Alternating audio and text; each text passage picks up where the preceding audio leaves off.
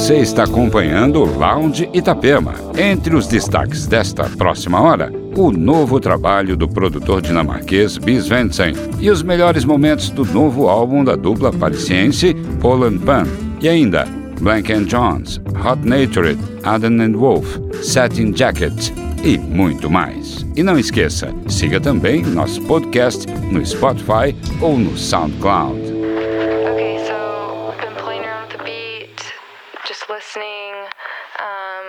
Just still singing gibberish over it. Want to make sure I have the timing right that you're talking about. Also, just I'm not sure if I'm supposed to be singing through the whole song. Um, anyway, I'm just kind of doing the melody that you were doing in the voice memo that you sent. So uh, I have the track coming through my headphones, so here's me singing over it. Kind of bad.